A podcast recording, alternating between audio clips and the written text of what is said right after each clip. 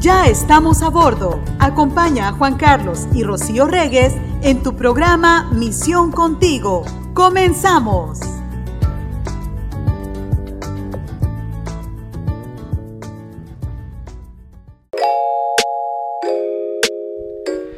Hola, buen día, buenas tardes, buenas noches, ¿cómo están? Bienvenidos a Misión Contigo, el After Church de Misión 316 Radio. Los saludamos con mucho gusto a través de la plataforma digital de Misión 316. Ahí no puedes escuchar o si nos escuchas también a través de las aplicaciones, te mandamos un gran abrazo y si tú nos escuchas en el podcast, gracias por ser parte de esta familia de Misión 316 y te invitamos a que te vayas también a la plataforma, que descargues Misión 316 Radio en tu, en tu tienda de App Store y va a ser fascinante poder estar juntos ahí acompañándonos como cada oportunidad. Merros, ¿cómo estás? Qué gusto saludarte en este nuevo día que el Señor nos regala.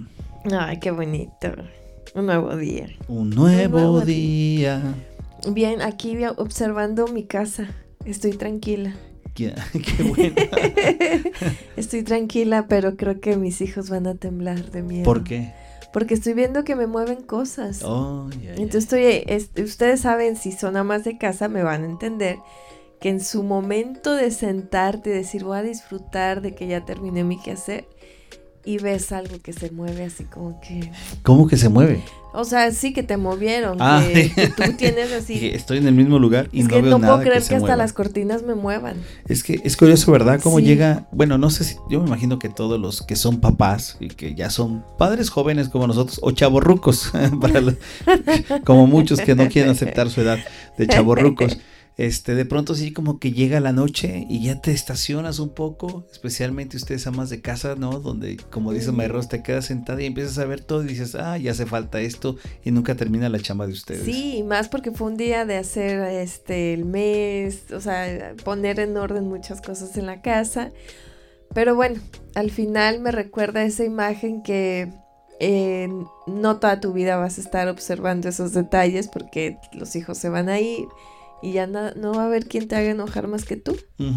Ya- ¿Yo? Pues sí, Ah. porque ¿con quién más voy a pelear? Caramba, ya empezamos. Fíjense muy bien, ustedes son testigos, eh, ya que escuchamos este programa en unos años más para ver quién hace pelear a quién. Sí. Tú a mí. Pero bueno, Bueno. no hablemos de eso. Oye, eh, eh, no ustedes no están para saberlo ni yo para contarlo, pero acabo de terminar de ver una serie hermosa que a mí me ha gustado, que se llama The Chosen, Los Escogidos, Los Elegidos. Y es una serie padrísima que surgió en el 2022, si no me equivoco, Oh, el año pasado.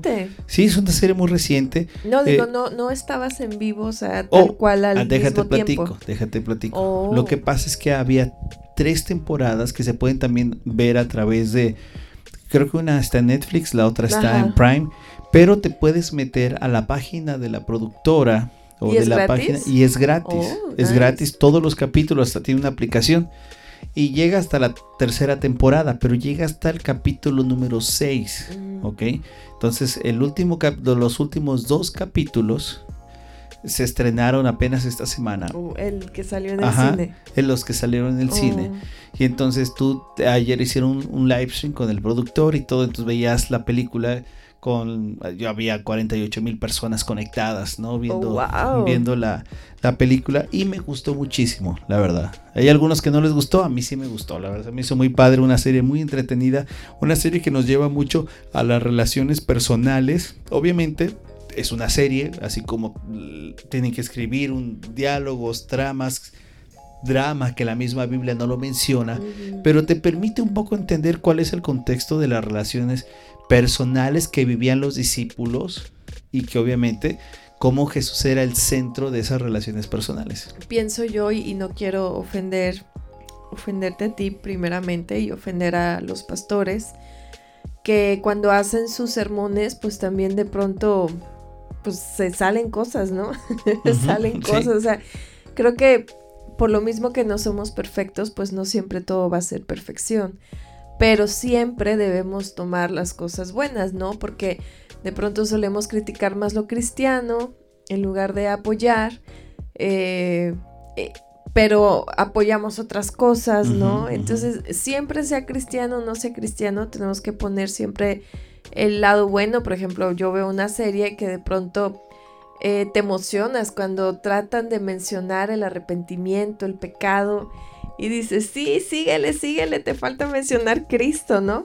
Pero ¿qué pasa? Que lo ves con tu familia y pues lo dices a, en voz alta y pues ya ahí estás compartiendo, quieras o no estás compartiendo. Estás aprovechando el tiempo. es que de eso se trata, aprovechas el tiempo y este y al final no olvidemos que quien hace la, obra es el Espíritu Santo. Sí, fíjate que en todo esto, eh, a mí saco a colación esto para el tema que vamos a tocar hoy, porque una de las cosas que más eh, le preguntaban a los discípulos o algo que me llamó mucho la atención era la manera en que oraban. Entonces en la, en la serie se ve a Jesús que está orando. Entonces imagínate ver esta, esta película donde sabemos que Jesús ora. La Biblia dice que oraba todo el día, que buscaba tiempos para orar. Pero me impresiona verlo con sus discípulos orando de una manera tan, tan apasionada.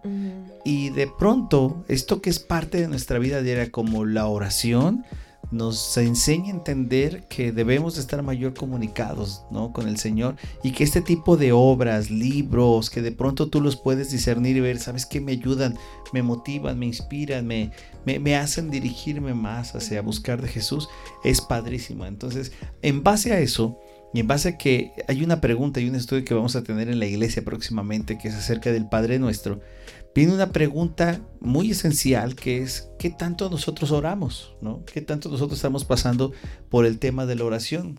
Y, yo creo que es una pregunta que se, se, supone que todos deberíamos de contestar, que pasamos mucho tiempo, ¿no?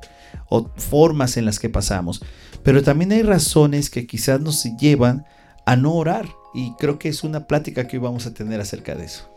Yo me identifico con los discípulos en aquel tiempo que todavía estaba vivo nuestro Señor, que les pedía que se pusieran a orar y, se quedaban dormidos. claro, sí que estaba en tierra nuestro Señor y que, y que les decía quédense para orar y que no y que se iba y los veía dormidos así como que no es posible, ¿no? Y no pudieron velar de una hora, dice el Señor Jesús en la escritura, ¿no?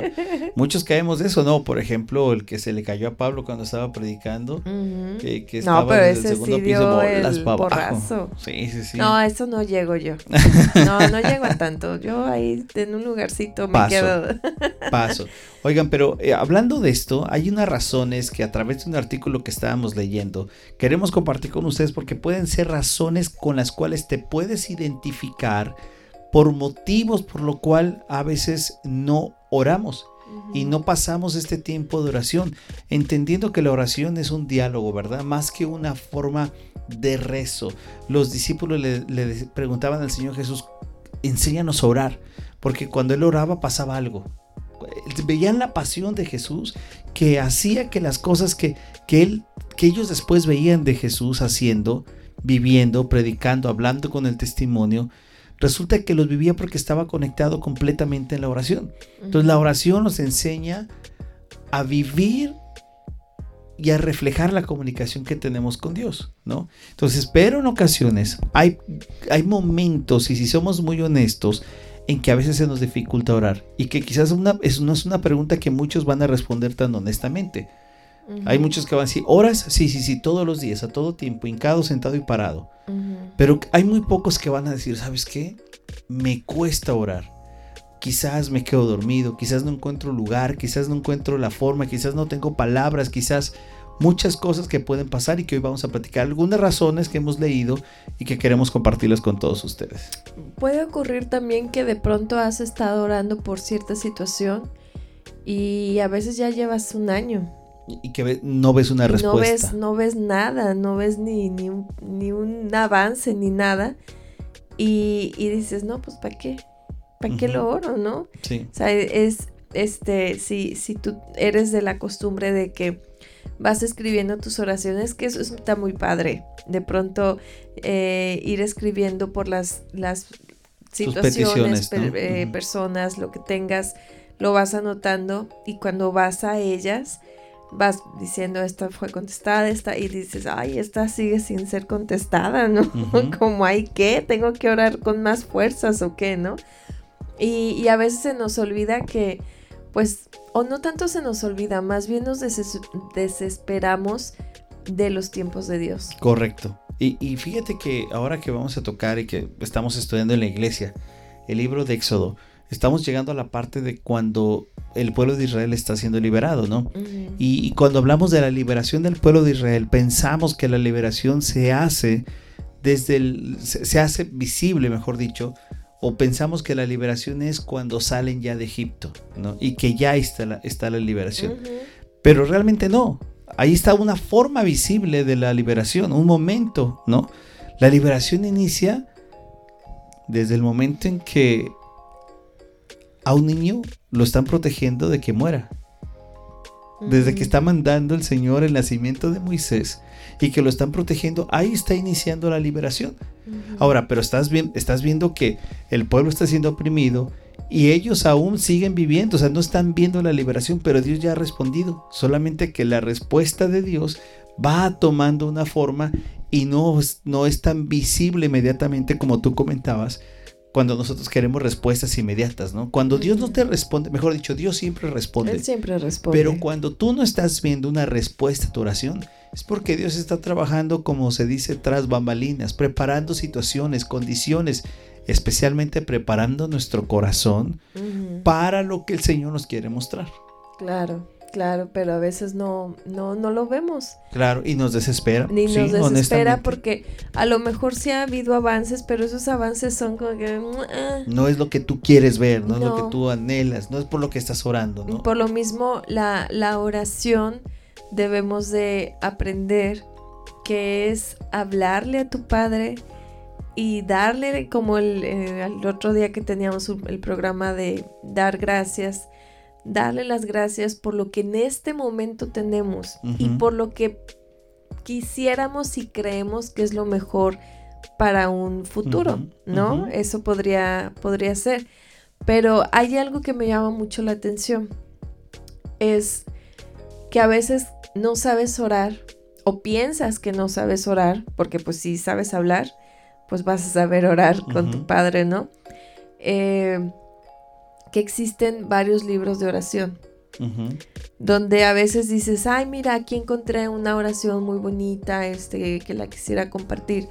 Eso es bueno, el tener libros de oración. Yo creo que es bueno en el sentido, bueno, es como lo que platicábamos acerca de la serie, ¿no? O sea, ¿para qué es bueno? Bueno si es un motivo que te ayude a desarrollarte mejor en tu vida. Por ejemplo, en el caso de la oración, uno puede ver un montón de oraciones, ¿no? Aún el mismo Padre Nuestro en la Biblia, o en la Biblia vamos a encontrar muchas oraciones, pero el Padre Nuestro que el Señor Jesús nos dice es una manera en que podemos orar. Obviamente estoy seguro que muchos de los que oramos o muchos de los que estamos escuchando no siempre recitamos el Padre Nuestro, ¿verdad? No, no, es una forma en que lo recitemos, pero lo que tú y yo hacemos es tomar los principios que Jesús nos dio en el Padre nuestro, ¿no? El llamarle Padre, e, el pedir primero por su voluntad, el que su reino se establezca, el que nos libre del mal. Todo eso está en nuestras oraciones, pero no lo hacemos de esa forma tal cual está en el Padre Nuestro, la oración así. Entonces, libros que nos ayuden a orar son fascinantes, son muy buenos, siempre y cuando se hagan parte de ti y que te ayude a desarrollar tu propia oración. Es decir, ¿de qué sirve que recemos, que es la palabra, ¿no? Rezar, hablar, una oración, si realmente lo que único que estamos haciendo es leer lo que está ahí y no estamos nosotros comunicando, ¿no? Ahora tú lo puedes leer y te puede ayudar para que después tú puedas ejercer tu propia oración. Bueno, para mí el Padre Nuestro de pronto se me viene eh, en mi vida pasada, como hasta lo cantábamos. Sí, sí, sí. Este, entonces a mí me es difícil porque en lugar de poner atención a lo que estoy diciendo, literal ya lo estoy rezando. Estás repitiéndolo. Ajá. Sí, sí, correcto. O sea, y eso es padre, que lo tengas, que lo sepas, pero el tema también es cuando tú vas orando por ellos, ¿no? por, ejemplo, me pasa cuando llevo a los chicos a la escuela y, y, me voy orando con ellos. Entonces le pido al Señor y oro por ellos, y oro para el día, y oro por nuestro día.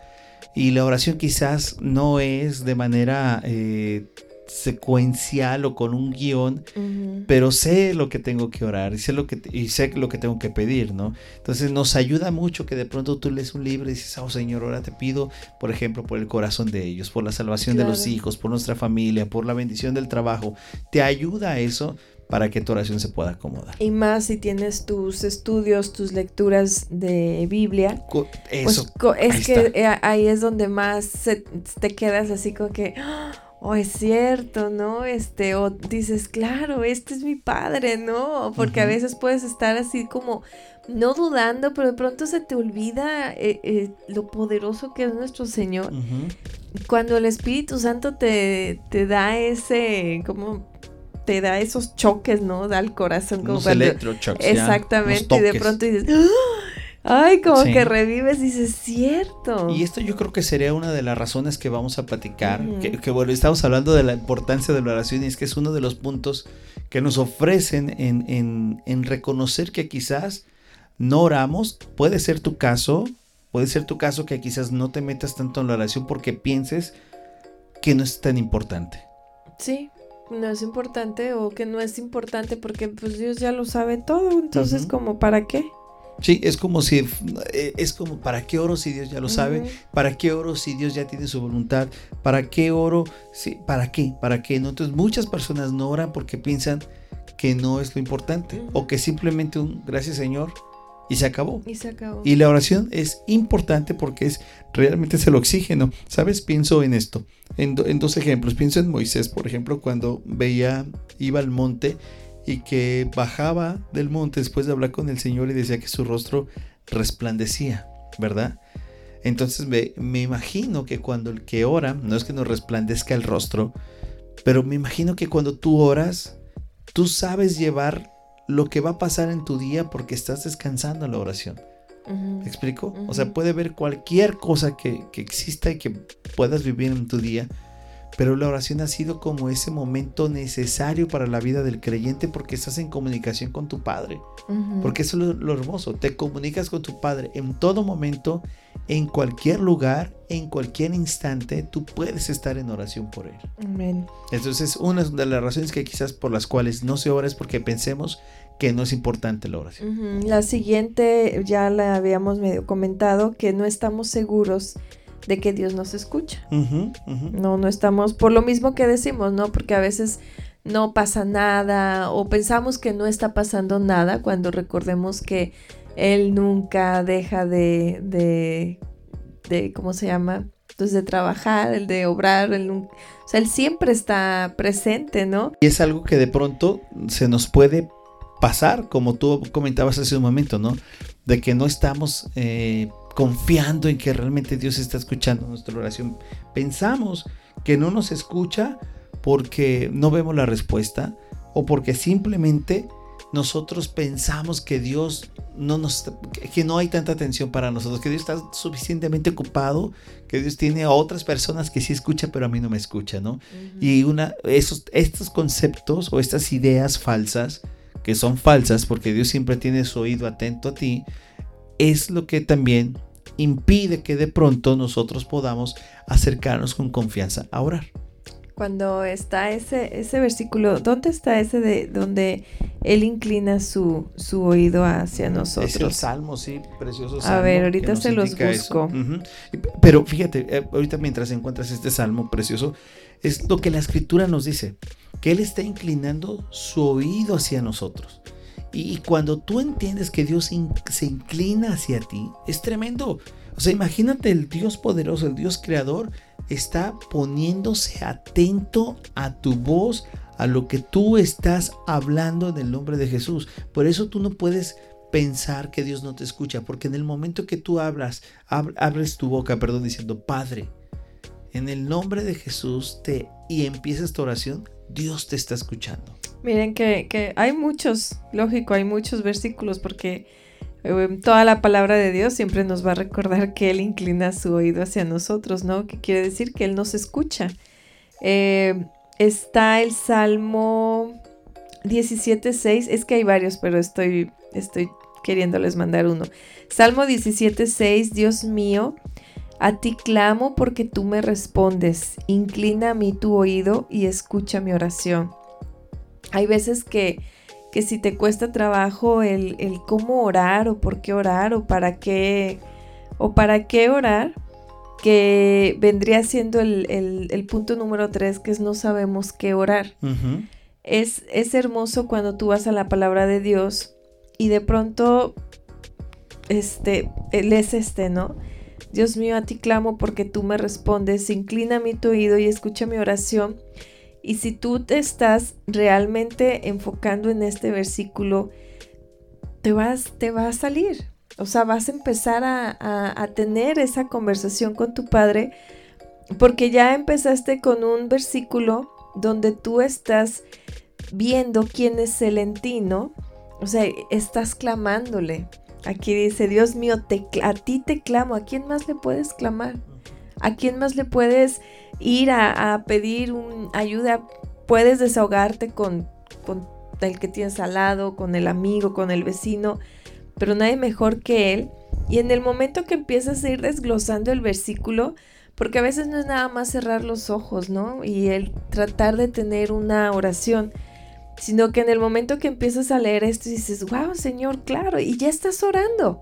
Sin darte cuenta ya estás orando, porque es cierto, Señor, eres mío. ¿A, quién más le puedo clamar? ¿No? Tú me respondes, inclina mi tu oído escucha mi oración y bla, bla, bla, bla, bla, y te sueltas. Sí, entonces hablamos hace un momento de los elementos que nos ayudan. La Biblia es el principal elemento que te va a ayudar a ti cuando tú lees tu, tu lectura, escuchas tu lectura, en el tiempo que tú la escuches.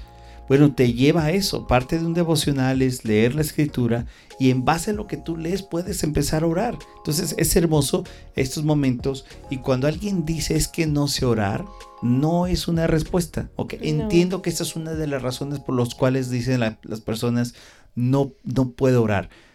Pero si tú vas a la Biblia, la Biblia te enseña a cómo poder orar y hay la misma palabra, el mismo Padre nuestro, mismo libros de personas que escriben en métodos de oración o ayudas o oraciones ya hechas, te, te ayudan para lo mismo, para que el Espíritu Santo que está dentro de ti, Él es el que nos ayuda a articular estas palabras. Amén. Así es que, bueno, esa es una de las formas en que se puede hacer. Y hay otra muy buena, ajá, que es... Pues, nos distraemos. Nos distraemos. Y a todos nos pasa.